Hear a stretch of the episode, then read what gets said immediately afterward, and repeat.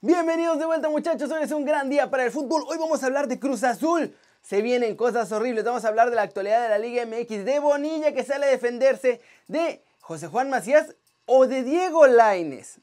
De la Serie A, de la Premier League, de la Liga de España, muchachos, de todo esto y mucho, pero mucho más, como ya lo saben, en las playas internacionales. Y de la exigencia de los Wolves si quieren a Raulito Jiménez. Intro.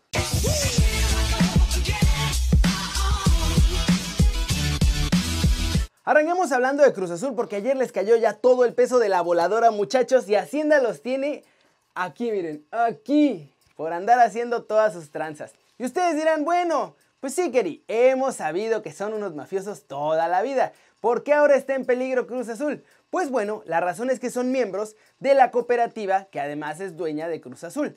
Y bueno, son directivos del club. De acuerdo con el reglamento de la Liga MX, si un dueño o directivo de alguna franquicia está en actividades ilícitas, como lavado de dinero o metiendo su billete en paraísos fiscales o todas estas cosas, es motivo de desafiliación para el club porque hay altas posibilidades de que también lo estén utilizando para hacer sus tranzas. Cosa que además con Cruz Azul es muy evidente. Papá Hacienda ya congeló las cuentas de los hermanos Álvarez y de Víctor Garcés y parecía que iba a parar la cosa, pero no. Ya congelaron también las cuentas de la cooperativa y hasta las del equipo de fútbol. Así que están todos metidos en un serio problema legal. Por si acaso no lo sabían, también la Liga MX y Hacienda firmaron un acuerdo hace unos meses para evitar el lavado de dinero en fútbol. Desde 2019 ya Hacienda andaba persiguiendo y es muy curioso que justo ahora alguien dentro de la misma Femex Food les diera el pitazo sobre Cruz Azul para todo esto. ¿Cómo la ven muchachos? La desoficialización del Cruz Azul puede ser real y empieza la cacería.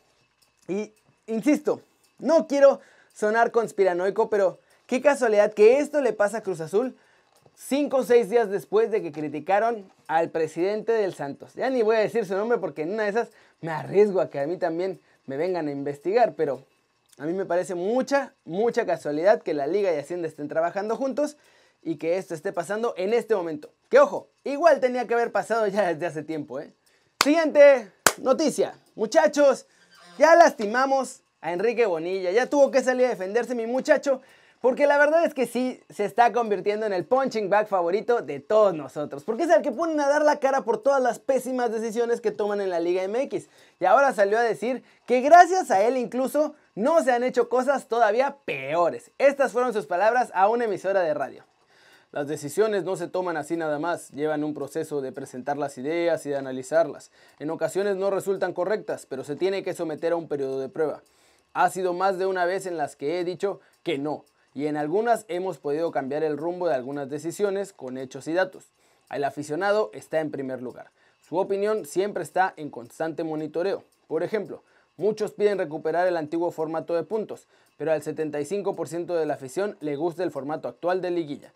La decisión se toma con base en el hecho de que en la segunda quincena de junio no se podría reanudar la actividad y por eso suspendimos la Liga MX. Hubiéramos tenido una carga de partidos que iba a ser más el riesgo que el beneficio y por eso yo asumí el riesgo menor de terminar el torneo. ¿Cómo la ven muchachos? Ahora resulta que nuestro chavo sí trabaja duro y que de hecho él es el que evita que pasen las iniciativas locas que seguramente los dueños ponen porque también hemos escuchado cada cosa que proponen. Por ahí me sigue quedando muchas dudas porque es que, muchacho Bonilla, un día dice una cosa, al día siguiente dice lo contrario y al tercero ya mejor no sabe. ¿Ustedes qué piensan?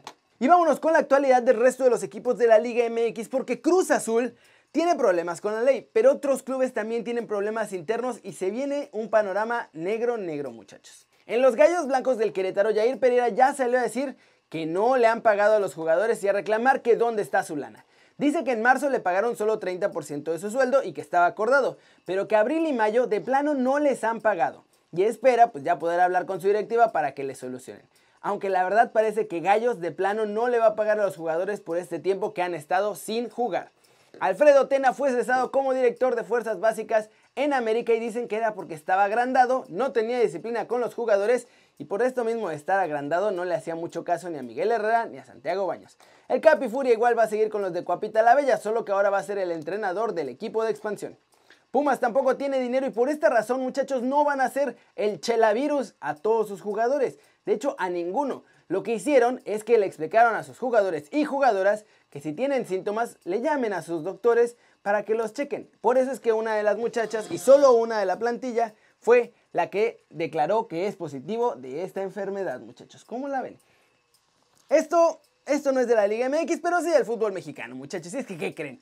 Gustavo Matosas está a punto de volver para ser entrenador de los nuevos tiburones del Veracruz de la Liga de Balompié Profesional, ese bello equipo que también es de Fidel Curi. ¿Cómo la ven muchachos? El caos ya se está apoderando de todos los clubes muchachos. La falta de lana les está pegando en serio ya de diferentes formas y al paso que vamos a ver si todavía tenemos Liga MX para cuando termine el verano muchachos, porque esto se ve de la patada.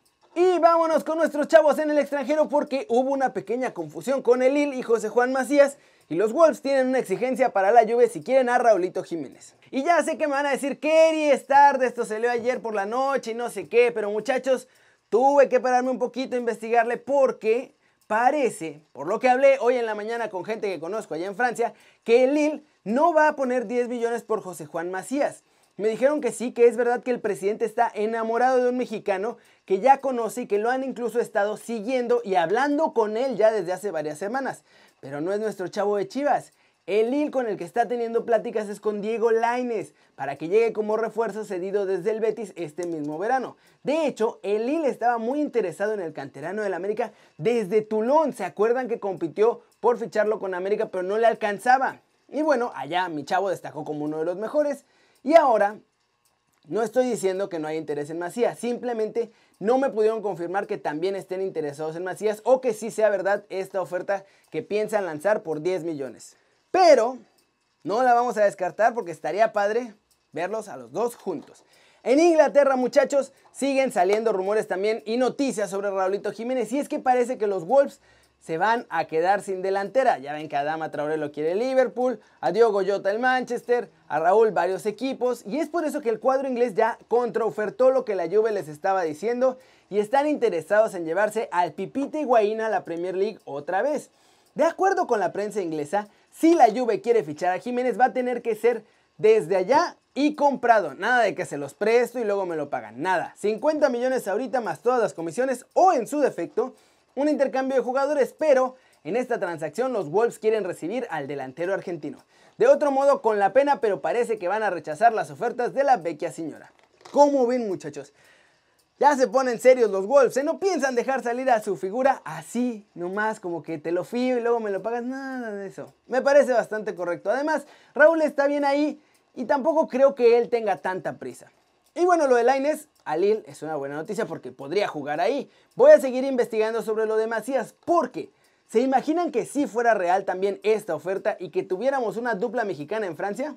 Eso estaría bueno, bueno.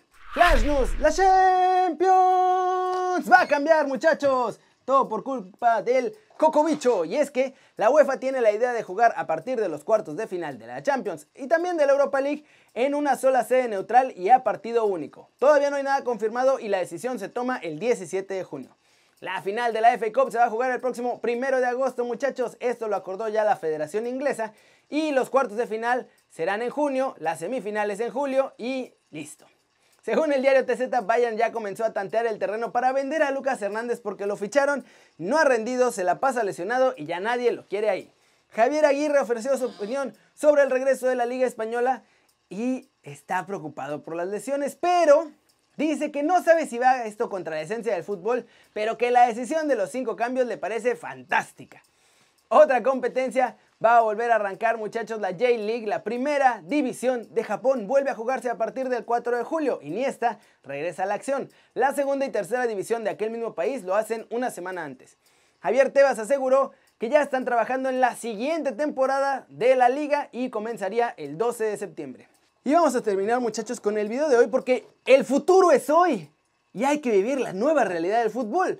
No puede haber aficionados en las gradas, pero como les digo, el futuro es hoy, la tecnología la tenemos aquí y en Dinamarca parecen haber encontrado la solución, por lo menos para este problema temporal. Y es que ya vimos algunas opciones que pusieron. En Corea mis chavos llenaron de muñecas de esas que entretienen a los asiáticos cuando están solitos y calientes. Y bueno, en Alemania el Mönchengladbach puso fotografías de cartón de todos sus aficionados en el estadio. En España también piensan poner sonidos pregrabados de fans y todo esto, pero ninguna de estas opciones muchachos realmente motiva a los jugadores como tener a los fans gritándoles ahí y apoyándolos. Así que la liga danesa se lució y encontró la solución temporal. Llenar de pantallas las gradas y tener a los fans en videollamada en el estadio. Así pueden ver el partido, gritar y apoyar. Los aficionados este fin de semana pudieron disfrutar de un duelo a través de Zoom. Ya saben que es esta aplicación ahora que todo el mundo usa para las videollamadas.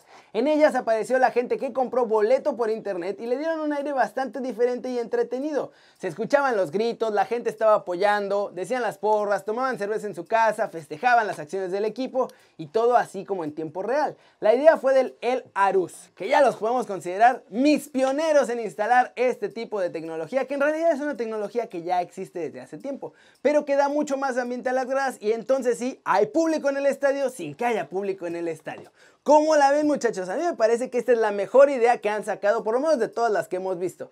Excepto esa de las muñecas. Esa de las muñecas es bastante interesante. No sé a quién fue el genio que se le ocurrió, pero denle una cerveza, porque también, por lo menos nos dio para reírnos un rato, muchachos. En fin. Eso es todo por hoy. Muchas gracias por ver este video. Ya sabes, dale like si les gustó. Métele el zambombazo durísimo, esa manita para arriba si así lo deseas. Suscríbete al canal si no lo has hecho. ¿Qué estás esperando? Este va a ser tu nuevo canal favorito en YouTube. Dale click a la campanita para que hagas marca personal a los videos que salen aquí cada día. Ya saben muchachos que yo soy Kerry Ruiz y como siempre es un enorme placer ver sus caras sonrientes, sanas y bien informadas. Y, y, y, aquí nos vemos mañana. Chao, chao.